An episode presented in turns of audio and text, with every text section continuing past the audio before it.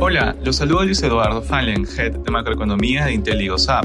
Durante la última semana, los principales índices retrocedieron en medio de la publicación de actas de la Fed, en las que se señalaron que las alzas de tasas podrían haber terminado.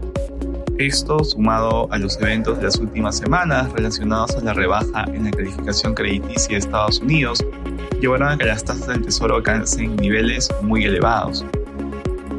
Por otro lado, en la eurozona, los principales índices también retrocedieron. Según datos publicados por Eurostat, el índice de producción industrial de la eurozona disminuyó 1.2% interanual en junio, donde resaltó la reducción en la producción de energía.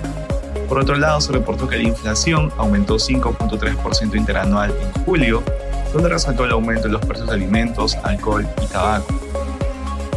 En Asia, los principales índices también cayeron durante la última semana el Banco Central de China redujo la tasa de préstamos a un año de 2.65 a 2.5, niveles mínimos desde el 2014.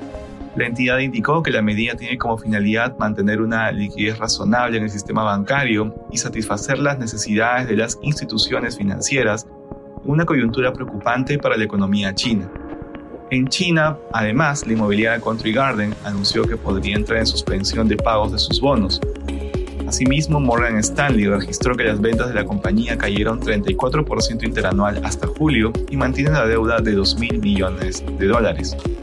Este mes, de hecho, la empresa no cumplió con el pago de un cupón de 22.5 millones de dólares en dos de sus bonos, reflejando la preocupante situación del sector inmobiliario chino.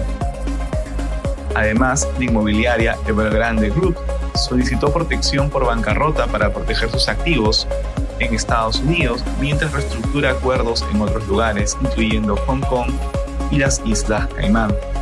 Finalmente, en Japón, el gobierno indicó que el PBI creció 1.5% trimestral en el segundo trimestre. El crecimiento fue impulsado por el aumento de las exportaciones, de inversión inmobiliaria y de inversión pública. Gracias por escucharnos. Si tuviera alguna consulta, no dude en contactarnos.